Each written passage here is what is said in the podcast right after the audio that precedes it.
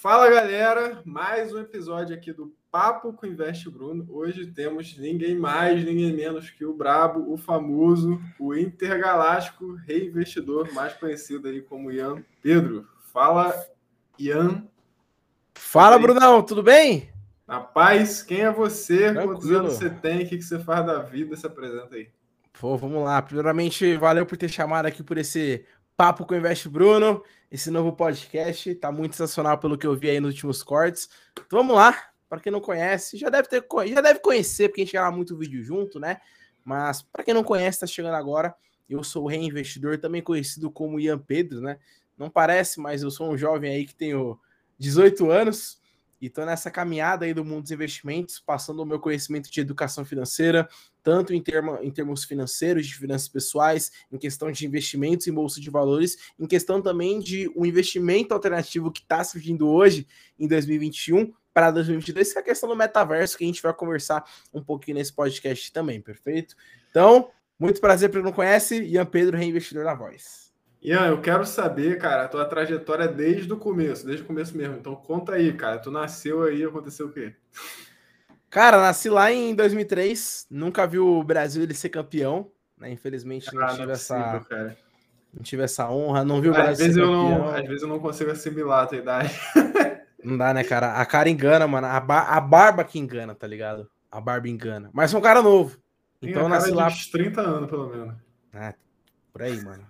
Tem gente fala 22, 23 e por aí vai. Então, a trajetória foi: nasci, não vi o Brasil ser campeão, também não vi o São Paulo conquistando muita coisa, mas em questão de vida financeira, de investimentos, é, a parada começou lá em 2020, porque, pô, época de pandemia, todo mundo preso dentro de casa. E aí, assim como você que está assistindo, o Bruno, já deve ter visto aquelas campanhas, daqueles anúncios do Instagram do cara falando arrasta para cima, é, vem comigo, sala de sinal, day trade aqui option. E aí eu comecei a ver o seguinte, comecei a ver muito cara, que eu falava assim, porra, mano, se esse cara tá tirando essa grana, se esse cara tá tirando realmente essa nota, se eu estudar pra caraca, eu vou conseguir também. Porque eu sou assim, se o cara conseguiu, eu também vou conseguir. Aí eu fui lá e comprei um curso. Dois pau no curso. Pá! Fui lá, aqui option, estudei ali uma semana. Comprou curso de opção binária? Curso de opção binária. Dois pau? Dois pau. Nossa, parcelado ainda. Parcelado é ainda, é tá? Parcelado ainda. porque parcelado por quê? Porque eu falei, porra, vou meter o parcelado e o investimento vai se recuperar nas operações, né? Porra nenhuma, mas a gente já fala sobre. Chegou lá, primeira semana, 24/7, falei, mano, vou meter marcha. Fui lá e investi a parada. Estudei pra caramba, coloquei o dinheiro na corretora.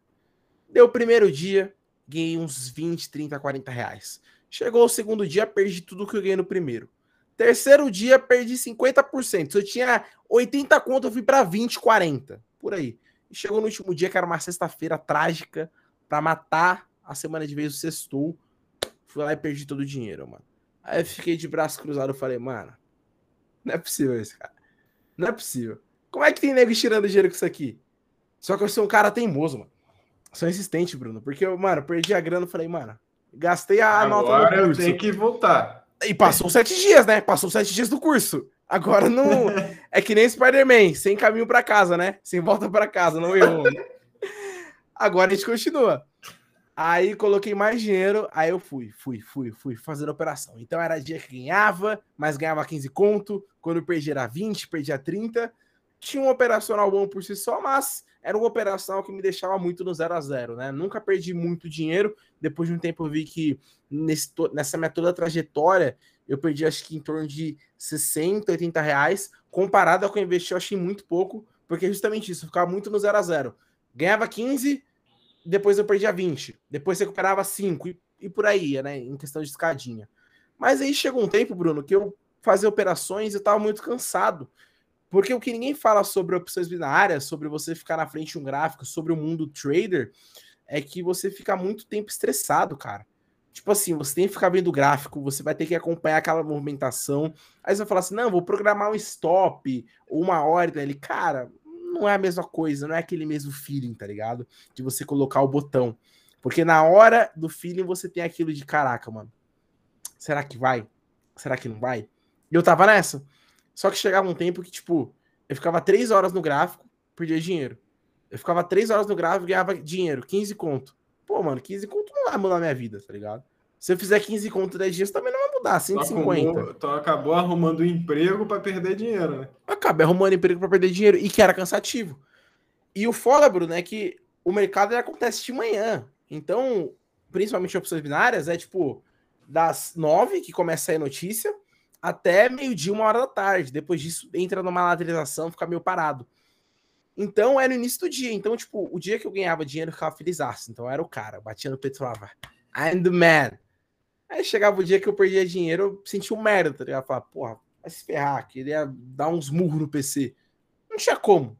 Não tinha como. Aí chegou numa época que eu falei, cara, será que eu consigo ganhar dinheiro sem fazer nada? Tipo, eu tá aqui jogando videogame, estudando e meu dinheiro lá rendendo. E aí que eu conheci o mercado acionário. É aí que eu conheci o Tio Uli, Thiago Nigro, e aí o resto é história, né? Já vai fazer aí praticamente um ano, já fez um ano, né? Já vai fazer um ano e um mês que eu adquiri o primeiro curso de investimentos, só que na área do mercado acionário, Bolsa de Valores, que foi o curso do Tio Uli. E, cara, desde então eu reuni tanto conhecimento, Bruno, que eu fiquei na missão no final de 2020 falar, porra, cara, eu tô com tanto conhecimento aqui, mano, eu preciso passar isso para alguém. Eu preciso falar isso para as pessoas, que eu sei desse tema, eu posso tornar autoridade. E foi aí que eu pensei em criar o Reinvestidor, né? que foi ali a minha marca, basicamente, onde eu falo sobre educação financeira, sobre investimentos, e eu posso fazer isso de forma abrangente, né? Em vez de ficar falando de um para um, eu consigo chegar no story, falar com mais de mil pessoas, duas mil pessoas, e por aí vai. Então, a toda essa ideia ela surgiu a partir de um erro que eu cometi em opções binárias, mas é bom a gente errar. Só que, se não fossem as opções, eu não estaria conversando com você hoje. Então, isso que é o mais louco da trajetória. Se não fosse opções, eu não seria o, reinvestidor. Então a gente pode dizer que teu sucesso se deve aí que option. Se... É, vamos colocar aí acho que 5%, porque se não fosse a minha insistência, tá ligado? De estar ali no mercado, porra, não saberia não, mano. Entendi. Então depois, depois que tu se desintoxicou desse negócio aí de opções binárias, começou a ver é, investimento regulado, né, pela CVM, mercado de bolsa aí, DB3, é, o que, que tu fez daí para frente? Tu já saiu gravando vídeo do nada? Como é que foi esse processo?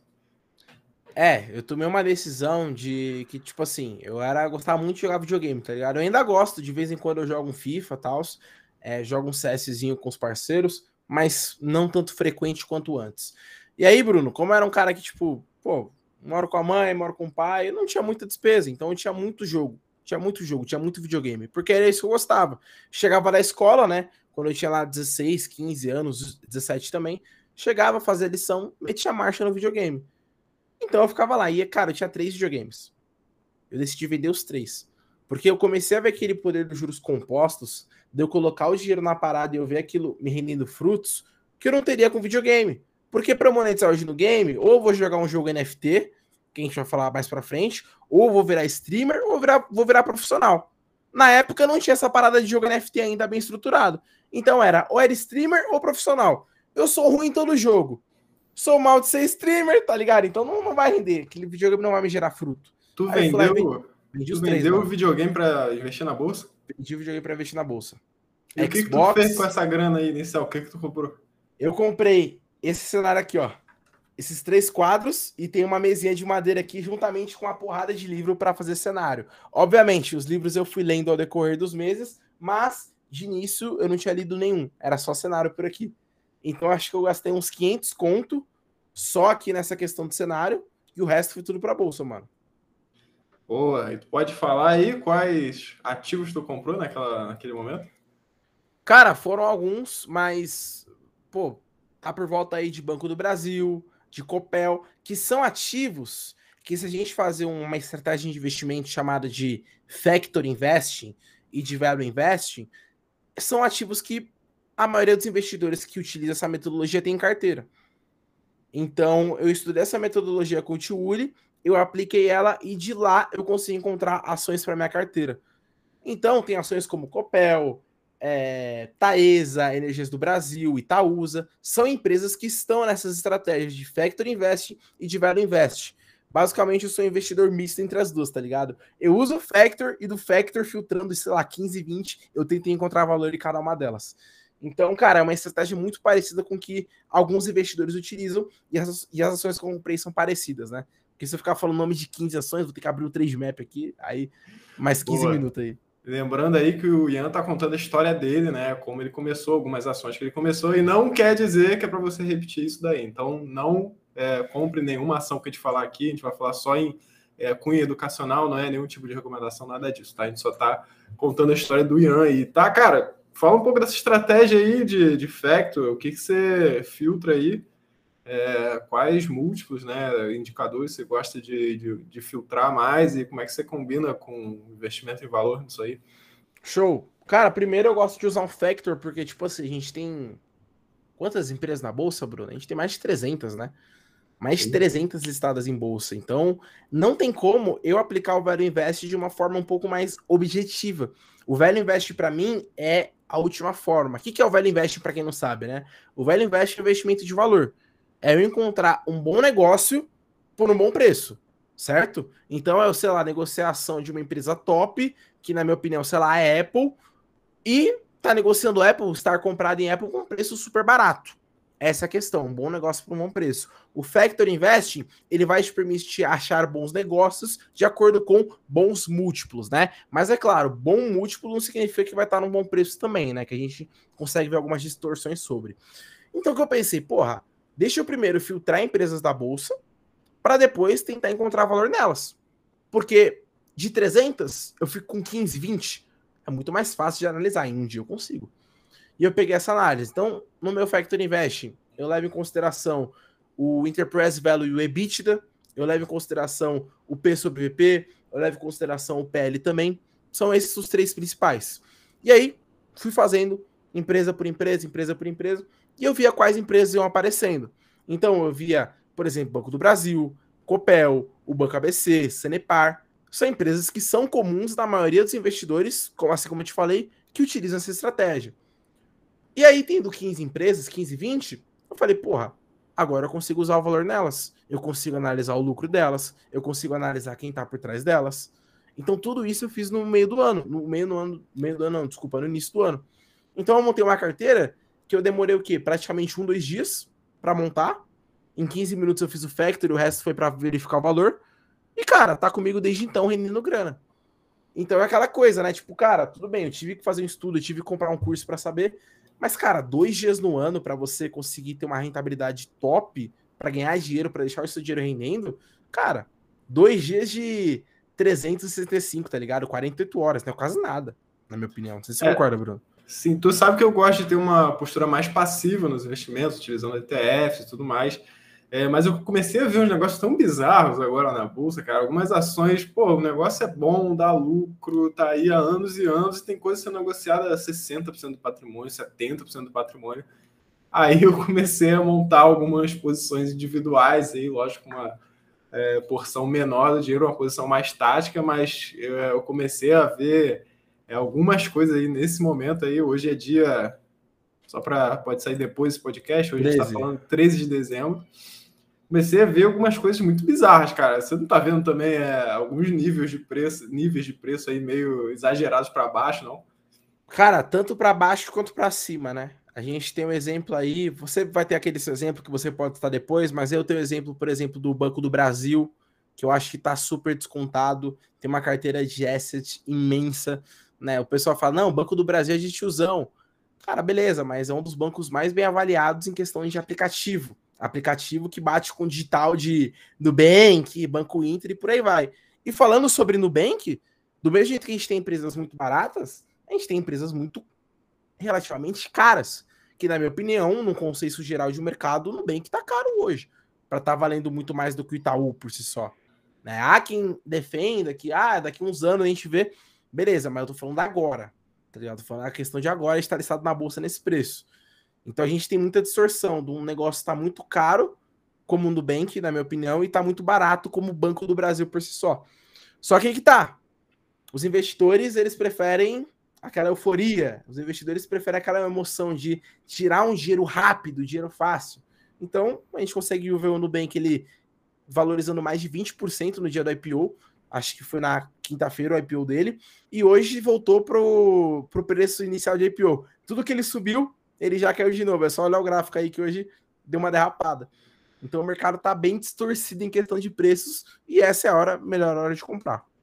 É, o, o caso do Nubank, por exemplo, é uma coisa que a gente olha assim, aparentemente é, são múltiplos super esticados, né? Eu, eu, por exemplo, não me posicionaria comprado, né? Não me sentiria confortável em comprar uma ação nesse nível de preço, mas eu também não me posicionaria vendido, né? Porque pode dar certo, né?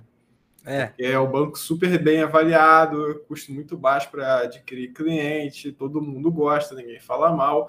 Pode ser que essa história ela se retroalimente, ele consiga emitir, fazer emissões a captar dinheiro a maiores níveis, enfim. Pode ser que dê certo, tomara que dê, né? Porque é bom para a gente, né? Acaba sendo mais uma competição, né? Mais um, um nível de serviço aí, eleva o nível de serviço né, do sistema. É, mas eu não me sentiria confortável de me posicionar nem na compra, na ponta comprada, nem na ponta vendida nesse caso, né? Eu prefiro ficar de fora total. Também fiquei, desse aí eu fiquei de fora, cara. Não peguei a onda do Banco Inter, não vou pegar a onda se tiver do Bank também, prefiro ficar no, no arroz e feijão que foi da minha estratégia. Eu acho que as coisas mais sem graças acabam sendo as mais confortáveis, né? E, e diversificando entre coisas sem graças ali, eu acho que tem tem uma boa chance de dar jogo, certo. Né? Dá é, jogo ainda. Uma boa chance de dar certo. E, cara, a gente está falando aí a níveis de preço depreciados, né? Em alguns casos, às vezes em ações mais bem resilientes, né? Em setores legais, boas empresas com preços muito deprimidos. Mas ano que vem tem eleição, né? A gente está vendo uma série de problemas aí fiscais, políticos, etc. Como é que você está vendo esse cenário aí de eleição para o ano que vem? Moro, Bolsonaro, Lula. Como é que vai acontecer esse troço louco aí? É, cara, já começou essa maluquice de mercado, né? Esse vai ser o meu primeiro ano de eleição na bolsa. Esse vai ser o seu primeiro também, Bruno? Ou segundo? Não, cara, 2018 tava. 2018 tava. Então, o que eu vi nos últimos anos, o pessoal falando de diversificação, investir em dólar, parece, né? Vou ver isso agora a prova real, que quando a gente tem eleição, a merda acontece. O dólar começa a dar uma disparada, a bolsa começa a dar uma subida maluca, a dar uma queda ainda pior.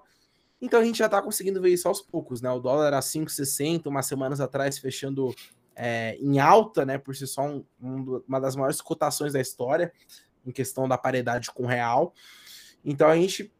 Eu prevejo, sim, Bruno, um cenário de porrada e bomba para 2022. Sendo bem sincero mesmo, um cenário de volatilidade de um cenário em que a fala de um vai impactar no mercado e que a fala de outro, cara, vai impactar da mesma forma ou até mesmo duas vezes pior.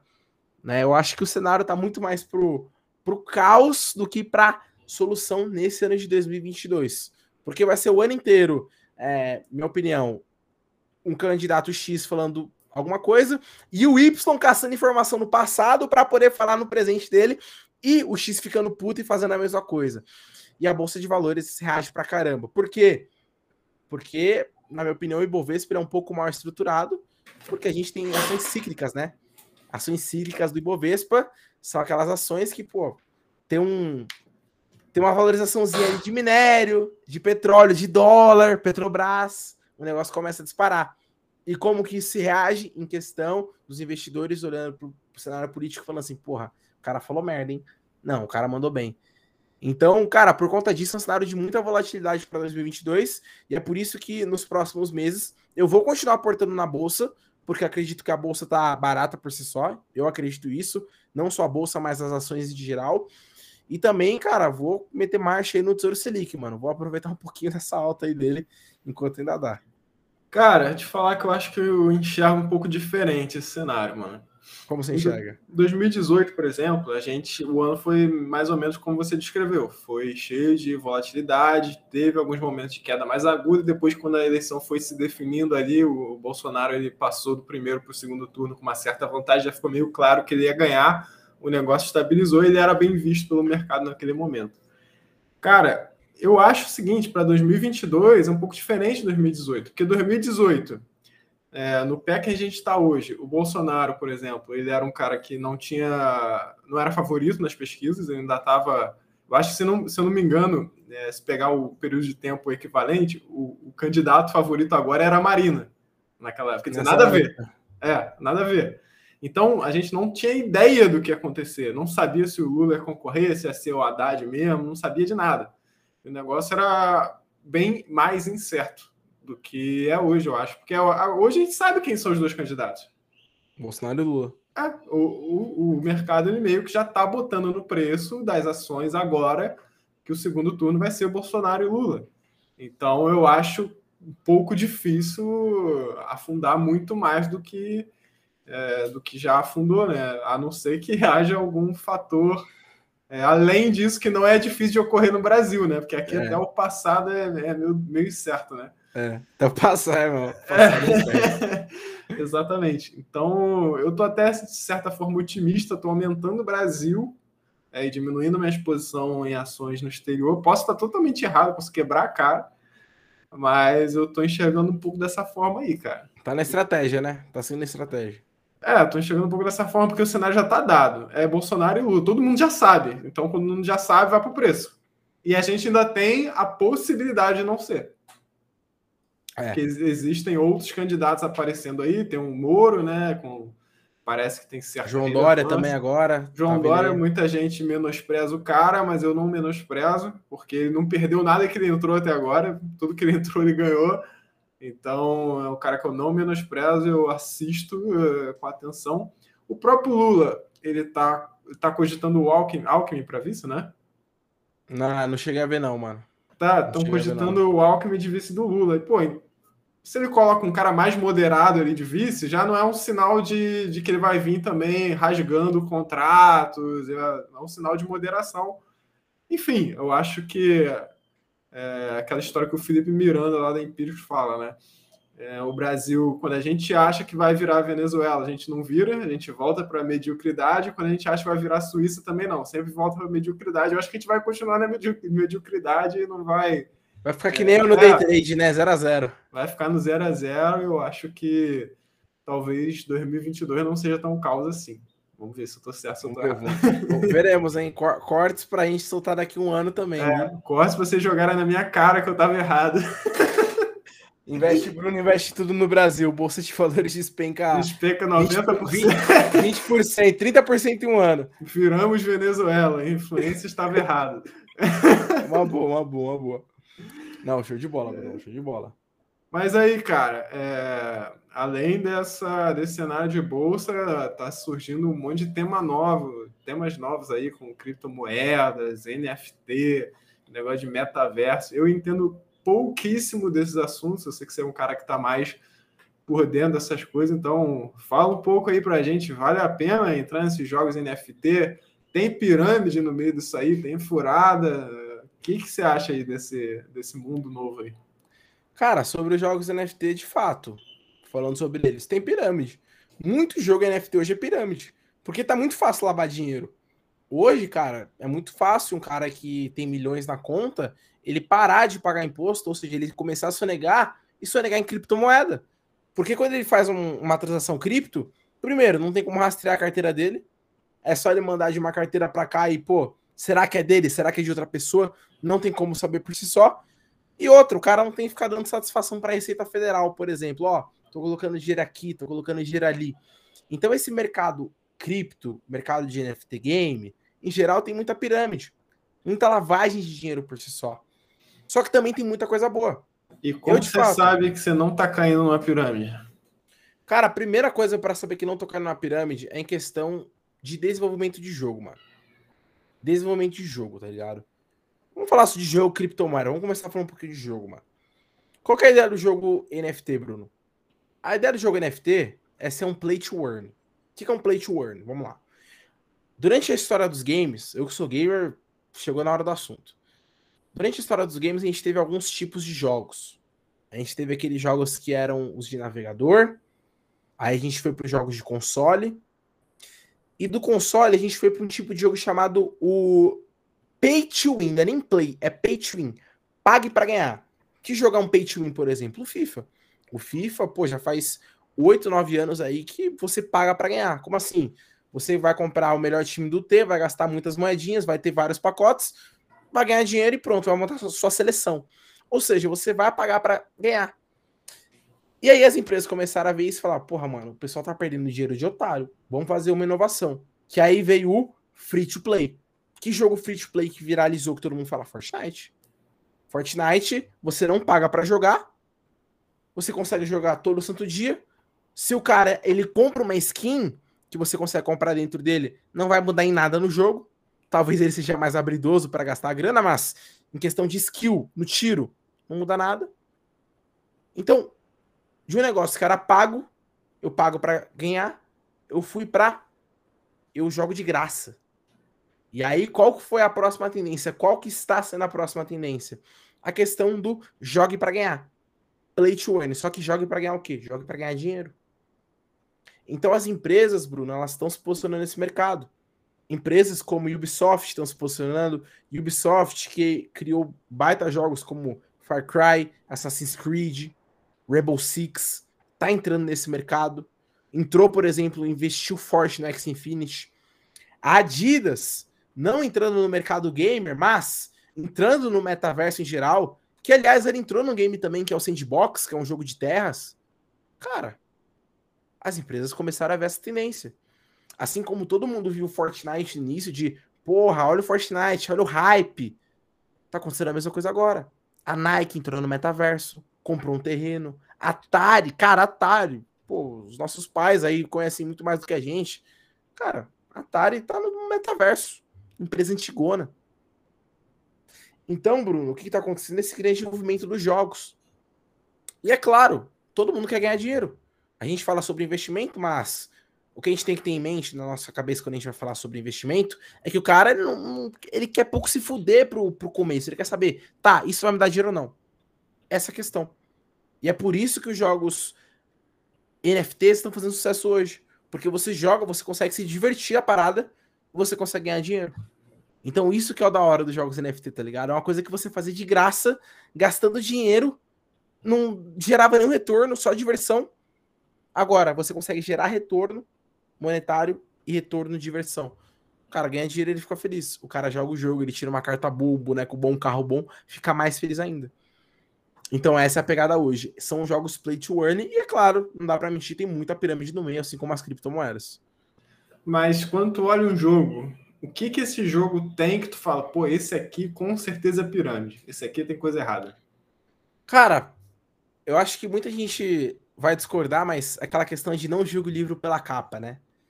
Cara, é que nem roupa. Se eu ando mal vestido na rua, sei lá, todo zoado, o pessoal fala, porra, mano, esse cara aí tem algum problema, mano. Não tem grana, deve feder, deve fazer isso, aquilo. Não dá para mentir. Esse é o pensamento humano quando você tá mal vestido. Quando a gente abre um site de um jogo, ô Bruno, e a gente vê aquele layout todo zoado, todo ferrado, a letra aqui, o botão ali que não clica. Cara, já dá pra.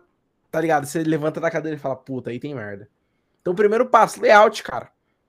Olhou o layout do game, pô, não é um layout bonito, é um layout feio, parece amador, criança de 15 anos fazendo pô, aí não compensa.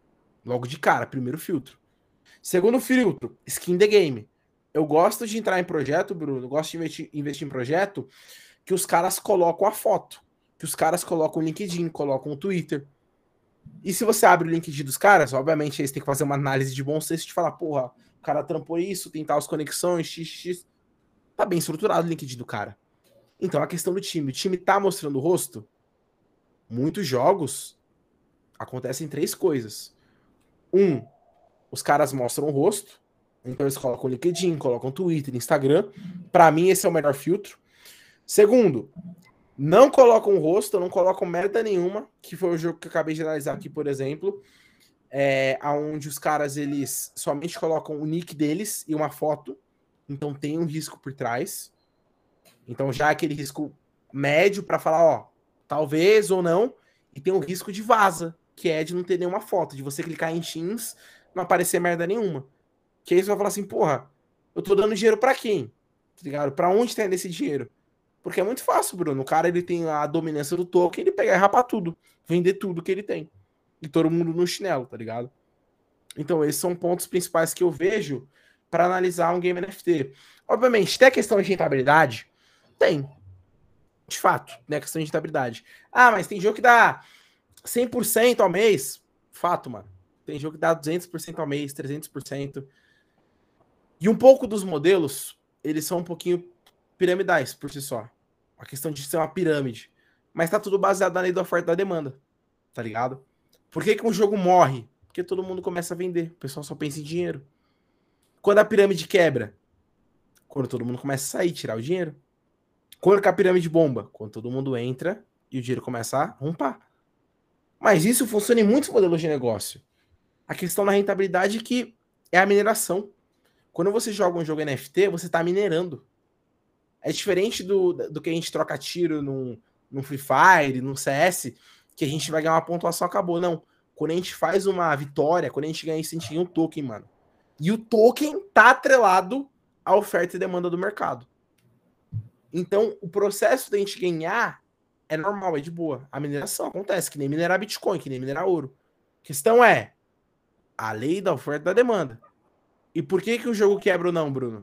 Por conta do princípio do jogo. Se é um jogo que tem ROI rápido, que não tem nenhum sentido por si só a longo prazo, o jogo vai lá e quebra.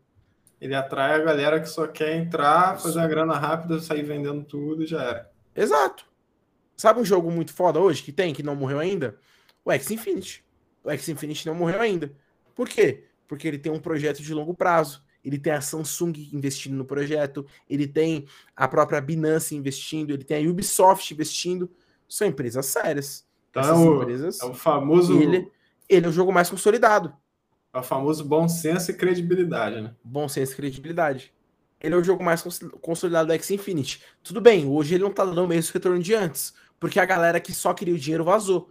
Só que a galera que só queria o dinheiro vazou e o jogo não morreu. Porque é um jogo sério. Tá ligado? É um jogo sério. E jogos que não são sérios, que não tem a pegada de longo prazo, primeira retirada de grana que acontece, o jogo morre. Acabou. Ripa. Tá ligado? Entendi. Cara, e esse lance de metaverso aí, cara, explica pra galera o que, que é esse, troço e se você acha que, que é para valer, que veio para ficar ou se é só uma modinha. Pô, vamos lá, meter uma polêmica aqui, hein? Cara, metaverso é bom? É. Vai bombar? Acho que vai, já tá bombando por si só, porque a gente mexe com ansiedade. Mas, cara, eu não acho que vai ser tudo isso. Sinceramente, eu não acho que vai ser tudo isso. Sabe por quê? Porque a gente teve diversas inovações no decorrer da história. Nessa mesma pegada. A gente teve a televisão 3D, a gente teve nos últimos tempos, na questão dos games, as empresas tentando trazer um VR para você jogar. E as pessoas passavam mal com isso. Então ninguém se adaptou realmente a isso. E eu trouxe duas inovações, tem mais de 100, tem mais de 100 inovações fáceis que morreram ao decorrer da história. A questão é que o metaverso, o Bruno, ele já está acontecendo. Isso que a gente está tendo já é uma pequena parte do metaverso. Por que, que vai ser o metaverso? Vai ser uma. Como pode ser? Vai ser um mundo social, só que na internet. Só concorda comigo que o mundo social na internet ele já existe? Então, a primeira parte do metaverso já está já tá feita faz tempo. Agora, a segunda parte do metaverso, que é a parte final, eu não acho que vai acontecer nos próximos 15 anos. Que vai ser da gente comprar a porra de um óculos, que vai ser da gente comprar uma um negócio para nossa mão, para segurar uma coisa ou outra, e a gente está numa sala virtual onde você vai movimentar, você vai andar e, tipo, vai ser tudo simulação. Esse é o estágio final do metaverso. É tá tudo conectado nós já estamos conectados, só que não de uma forma presencial online, tá ligado? Vai ser tipo presencial do online. Essa é a pegada. Quando a gente vê o trailer do metaverso do Mark, do Facebook, a gente consegue ver que eles querem isso. Essa conversa que eu tô tendo com o Bruno, eu e o Bruno estaremos sentados numa mesinha de podcast, conversando com dois microfones, num cenário totalmente futurista. Só que para isso acontecer, precisa de ferramenta, precisa de equipamento. Aí a gente volta à questão, porra, para investir numa parada dessas é cara, mano. Ninguém compra PlayStation VR, por exemplo. Por quê? Porque é caro. Tá ligado? Ninguém fica comprando paradinha de mão, por quê? Porque é caro. Então, na minha visão, o metaverso vai dar certo? Vai. Já está acontecendo e já é algo comum na internet. Só que o estágio final do metaverso que tá todo mundo falando vai demorar muito. E ele eu não acredito no curto prazo. Eu não acredito em óculos virtual, não acredito em questão de mãozinha, não acredito nas paradas, mano. Porque até agora não deu certo. Ah, tem o Facebook por trás. Beleza, mano. Mas não vai ser agora. Se for para acontecer, não vai ser agora. E talvez, Bruno, nem seja o Facebook que termine essa, esse processo de metaverso. Talvez nem seja. Talvez eles sejam os pioneiros de trazer essa conexão, porque eles têm o Facebook, o WhatsApp, o Instagram. Mas a questão da gente estar no online presencial, a gente viver uma realidade alternativa, a gente viver uma realidade diferente, eu não boto fé que o Facebook vai terminar. Acho que eles vão começar e que isso vai demorar uns 15, 20 anos, mano, pra gente se adaptar. Eu acho que toda tecnologia nova gera uma certa estranheza no começo, né? Eu lembro que Total. começo do quando começou o WhatsApp, eu, eu demorei um pouco para aderir, né? Ficava mais naquele negócio de SMS. Mesma coisa com o Facebook, Instagram, tipo, meus pais, meus pais demoraram a utilizar o WhatsApp, por exemplo. Então, Sim. acho que toda tecnologia. Isso aqui, ah, sei lá, se pegar 10, 15 anos atrás, essa conexão nossa aqui, pô, era um negócio meio estranho, né? De imaginar que seria comum, né? É mesmo. Então, eu acho que toda tecnologia muito nova gera esse estranhamento no começo, mas acaba. A gente acaba usando, cedendo. Mas. Aos poucos. E tu acredita? Cara, eu acho que vai. Eu acho que sim, né? Vai dar certo, mas não no ponto de substituir a experiência humana.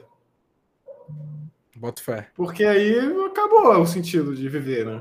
Porque tu vai viver com um negócio virtual só, e eu acho que isso é muito para minha cabeça, né? Posso estar errado.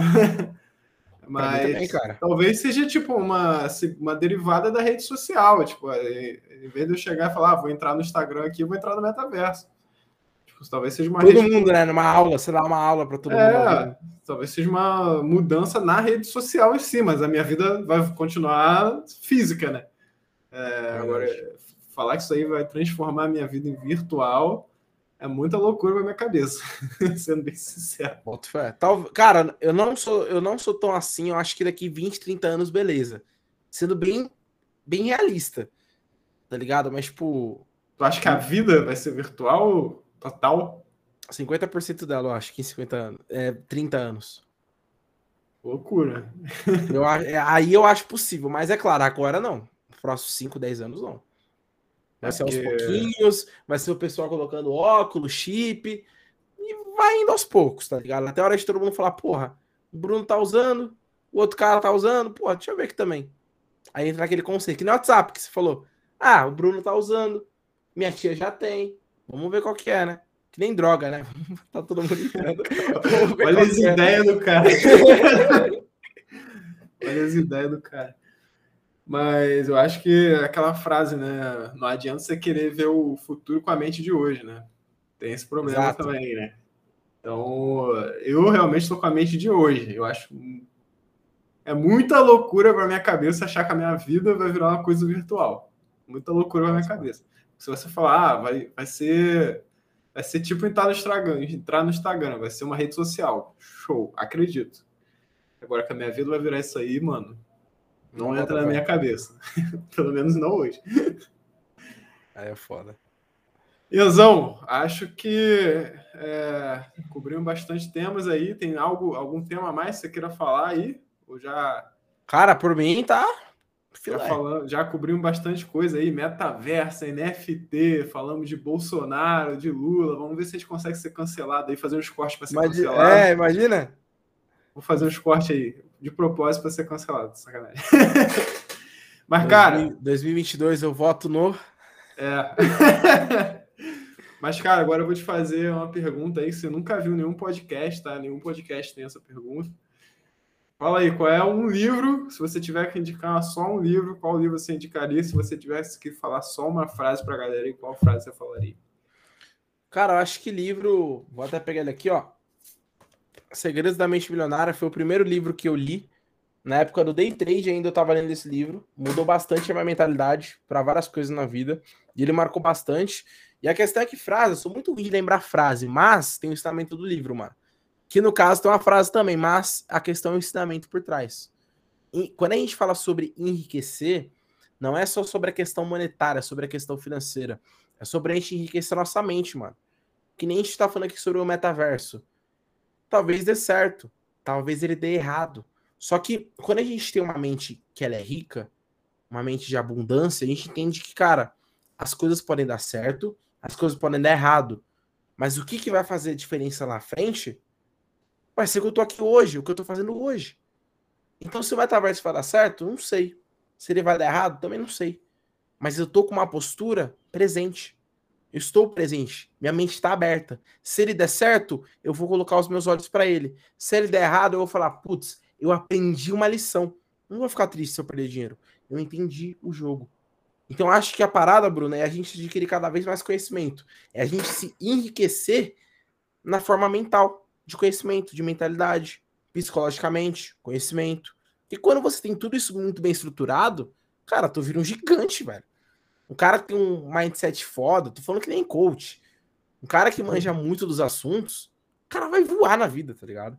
E eu quero ser esse cara, mano, de chegar a assunto, de chegar para você e falar assim, pô, vamos falar sobre metaverso. Eu tenho pauta para falar sobre metaverso. Vamos falar sobre bolsa? Tenho pauta para falar sobre bolsa. Não ser um cara que só sabe falar sobre, sei lá, ah, investir é abrir uma conta na corretora. Muita gente acha que as pessoas são assim, que só sabem de uma coisa. Não, cara. Tem que ter um repertório, tem que ter conhecimento para trocar essa ideia, mano.